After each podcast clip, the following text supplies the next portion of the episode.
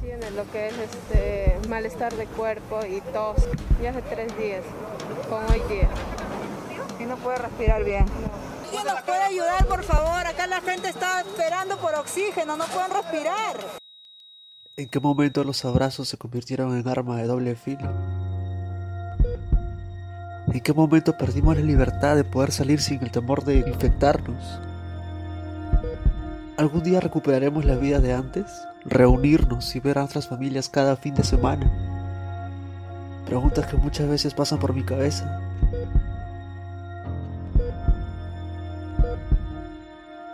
El pasado 15 de marzo nuestro país Perú entró en un estado de emergencia debido a este letal virus que va causando miles de muertes alrededor del mundo, inhabilitando muchos centros de trabajo, tanto del sector público y privado, dejando a miles de personas sin empleo y a otros sin un techo donde poder dormir o alimentarse, padres preocupados por su salud y la de su familia. Yo la verdad nunca pensé vivir algo así, y todo esto me ha caído como un balde de agua fría. Personas como tú, como yo, como los demás, sin importar nuestra raza ni condición social, todos estamos ante un solo enemigo. Mientras muchos de nosotros que tenemos la comodidad de estar en nuestros hogares, al lado de nuestras propias familias, con alimentos en la mesa, quizá trabajando o estudiando desde casa, hay muchas otras personas en diferentes partes del país varados, sin imaginar que esos días de viaje se convertirían en meses. Todos sabemos que las primeras semanas de encierro se pudo acatar con gran cabalidad, o bueno, la gran mayoría de las personas podían sostenerse con algunos ahorros que tenían, pero poco a poco el hambre y la necesidad hacían que esas personas saliesen de sus casas para buscar alimento del día y estar más expuestos al virus, ya que la gran parte de nuestro país el trabajo es informal. Han pasado más de 90 días desde que se declaró el estado de emergencia y aún seguimos de pie, aquí luchando, donde nuestro personal de salud se encuentra cada día en esta dura batalla, muchos de ellos expuestos ante este enemigo invisible, que lamentablemente se llevaron a muchos peruanos nuestros, personas que quizás pudieron haber sido algunos de nosotros, o tus familiares, o algún amigo tuyo.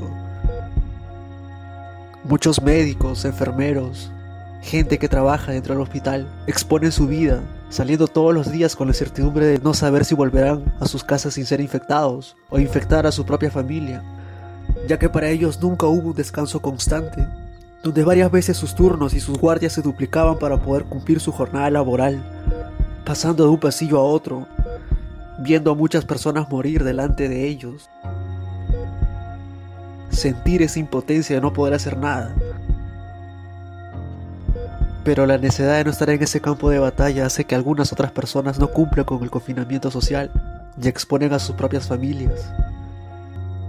Ahora somos uno de los países más infectados de América del Sur. Hemos llegado al punto en la vida en que dependemos de alguien más, de que estamos conectados hacia algo. Centros de salud que carecían y hasta el día de hoy carecen de equipos, pero no solo de eso, sino que también necesitan implementos y una adecuada capacitación para todo el personal de salud y así poder atender a tantos infectados. Uno de los hospitales con más casos sin duda alguna es el Hospital Nacional 2 de Mayo. Este es el primer centro hospitalario público administrado por el Ministerio de Salud del Perú, en la cual se fundó el 28 de febrero de 1875. Actualmente es azotado por este virus que todos conocemos, pero no solo ha soportado el COVID, sino que también a otras epidemias y a muchas otras enfermedades, como la llegada de la fiebre amarilla en 1868, ocasionando más de 6.000 muertos aquí en la capital Lima. Se bautizó como 2 de mayo en homenaje a los peruanos que lucharon contra la escuadra española en el combate del Callao librado el 2 de mayo de 1866. El presidente de la Sociedad Peruana de Medicina Intensiva, Jesús Valverde, reveló que en los hospitales de Lima ya se están haciendo una selección de pacientes graves de la enfermedad y que lamentablemente ya no se atiende a los adultos mayores que requieren de UCI.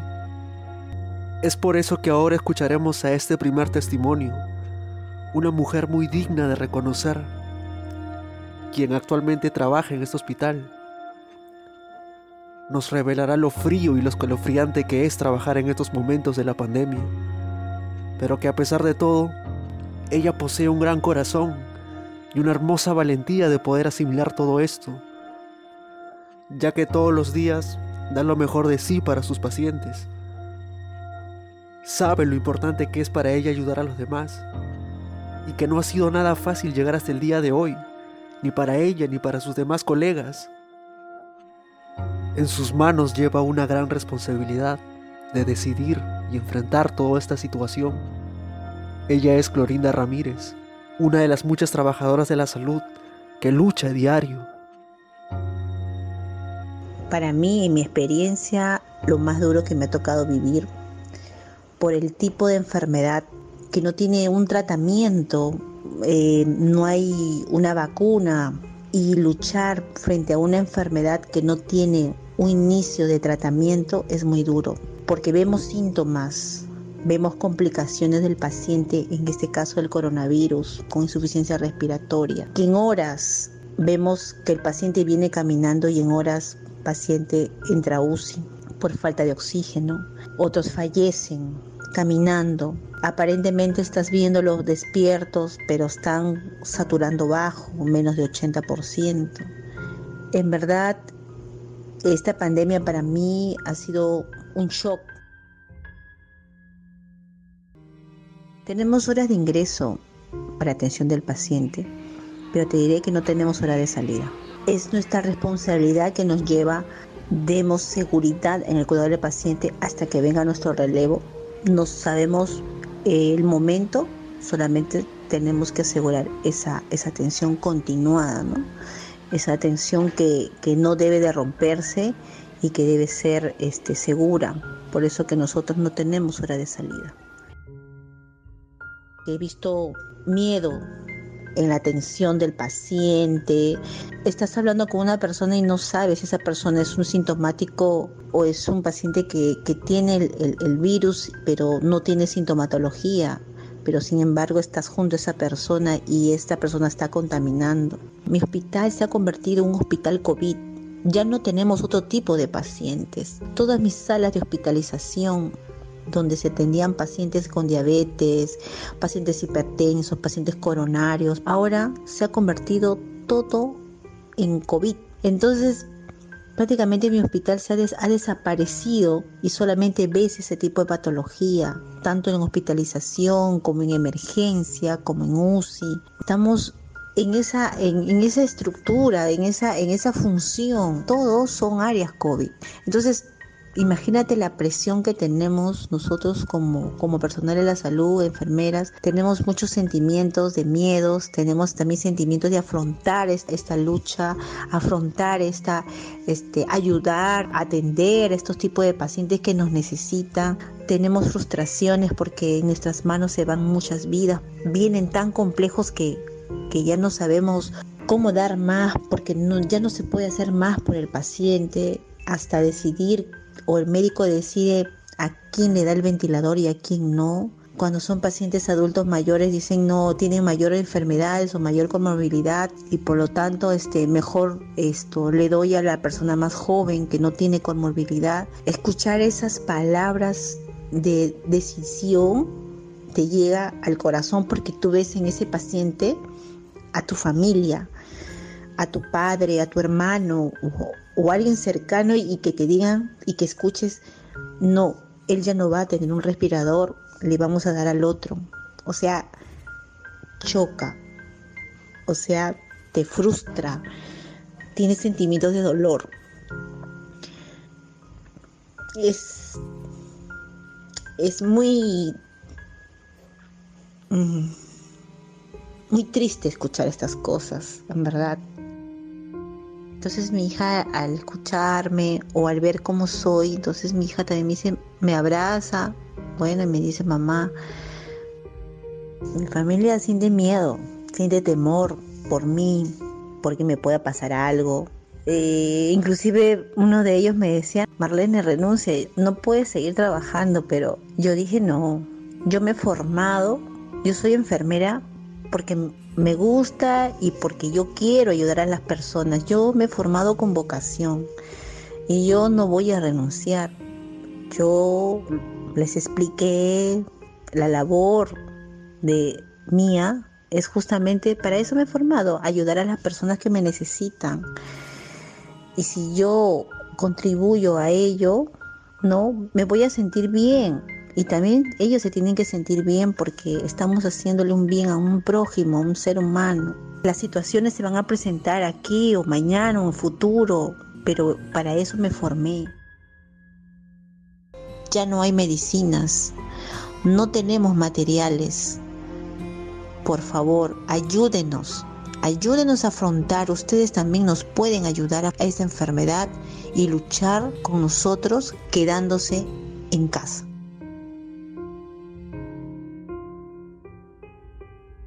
Este ha sido el duro testimonio de Clorinda y nos pide que ayudemos siendo más solidarios, no donando ni nada de esas cosas, sino siendo más responsables de nuestros cuidados.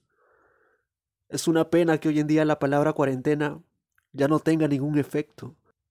A veces la falta de consideración de nuestra propia sociedad hacen que no pensemos en ellos en el sector salud, siendo nosotros cada día más egoístas. Otro de los hospitales más afectados es María Auxiliadora. La creación de este hospital se dio por resolución ministerial el 3 de diciembre de 1973. Hace unos meses atrás el personal médico protestaba justamente por la falta de equipos que se requería y por todo el implemento que ellos necesitaban para poder atender a tantas personas que llegaban con síntomas y deficiencias respiratorias. Que a consecuencia de estas carencias, en abril se aislaron a más de 100 enfermeros y doctores luego de haber salido positivo en los exámenes realizados. Ahora en la fecha ya no se da abasto para atender a los pacientes con COVID-19. Inicialmente se había designado un área entre emergencias y el mortuorio, pero ante el aumento de infectados han tenido que habilitar otros espacios y hasta el mismo auditorio. Pero no solo los hospitales del estado están colapsados, sino que también las clínicas, como la Clínica Internacional, que inicia sus actividades el 29 de mayo de 1959 por iniciativa de la Compañía Internacional de Seguros del Perú. Hoy en día atenderse en una clínica privada o en cualquier otra clínica te piden una garantía de 25 mil soles solo para internarse. Esto para los casos graves que necesitan un respirador mecánico y poder sobrevivir. Ahora escucharemos a Rodrigo Macucachi, quien trabaja en estos ambos centros de salud, tanto en la María Auxiliadora como en la Clínica Internacional. Nos contará lo difícil que ha sido para él adaptarse en un inicio. Su familia y él saben muy bien el riesgo que corre al estar en estos momentos. Además nos confesará algo muy íntimo, que a mí en lo particular me ha dejado muy sorprendido.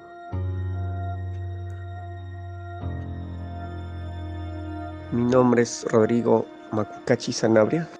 Bueno, vengo laborando hace más o menos un aproximado de 8 años. Nuestra labor dentro de esto, poder ayudarnos, poder ayudar a la gente. Al principio era un poco difícil poder ingresar a, al área COVID porque no sabíamos si iba a salir bien o iba a salir mal. Es difícil eh, entrar o estar en contacto con, constantemente con estos pacientes COVID. Bueno, aunque eso a veces hay compañeros que se han llegado a contagiar mi familia uh, me apoya, eh, me dice que me tengo que cuidar mucho, estar constantemente cuidándome de compañeros, amigos, donde que le dicen pues no, su familia renuncia porque estás trabajando en esta en este lugar es peligroso, no debes trabajar. Bueno, en el aspecto del sector de la salud, siempre de nosotros nuestra labor ha sido ayudar a personas, ¿no?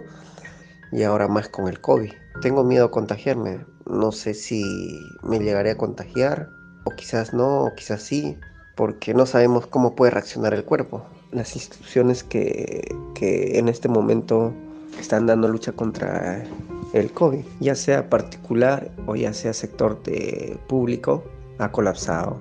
El área de UCI, ya, bueno, no hay lugares donde que se puedan hospitalizarse, no hay camas, que a veces se tiene que hacer un montón de cosas para poder conseguir cama. En el aspecto para nosotros personal de salud tampoco no hay. Bueno, todos creo en esta parte estamos sufriendo o hay camas pero tienen que esperar 5 o 6 días para que puedan hospitalizarse porque hay pacientes que sí salen, que hay personas que no. Por ejemplo, dependiendo de los tipos de los exámenes. Si está comprometido más del 50% de los pulmones, es un poco difícil que pueda salir una persona. Y hay pacientes que también fallecen.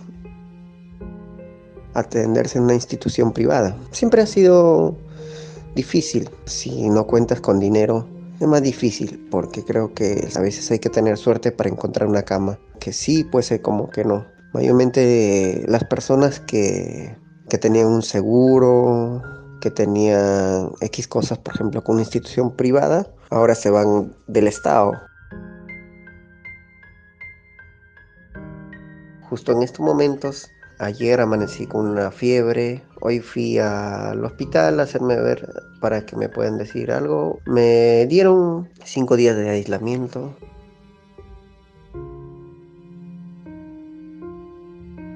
Este ha sido el testimonio de Rodrigo. Realmente la labor que cumplen estas personas es admirable y digno de respetar. Así como Clorinda y Rodrigo, actualmente hay miles de trabajadores dentro del sector hospitalario que luchan por alrededor del país y todo el mundo. Si tenemos la oportunidad de conocer a alguien o algún pariente cercano que se dedica a esto, démosle todos los ánimos posibles, porque en realidad no sabemos por todo lo que puede estar pasando en esos momentos y lo arduo que puede ser todo esto para ellos. Sabemos que ya se están abriendo algunos sectores económicos y que seguirán abriendo seguramente los próximos meses, pero aún no podemos bajar la guardia, siempre debemos tener el cuidado necesario. Cada uno es consciente de sus propios actos. Quiero hacer un gran agradecimiento a Alejandro Espinosa, un gran amigo mío, por permitirme el audio de Clorinda Ramírez, y también quiero agradecer a Rodrigo por accederme su testimonio y por el tiempo que se ha tomado. Muchas gracias a ambos. Esto ha sido todo por hoy. Nos vemos en el siguiente episodio. Cuídense.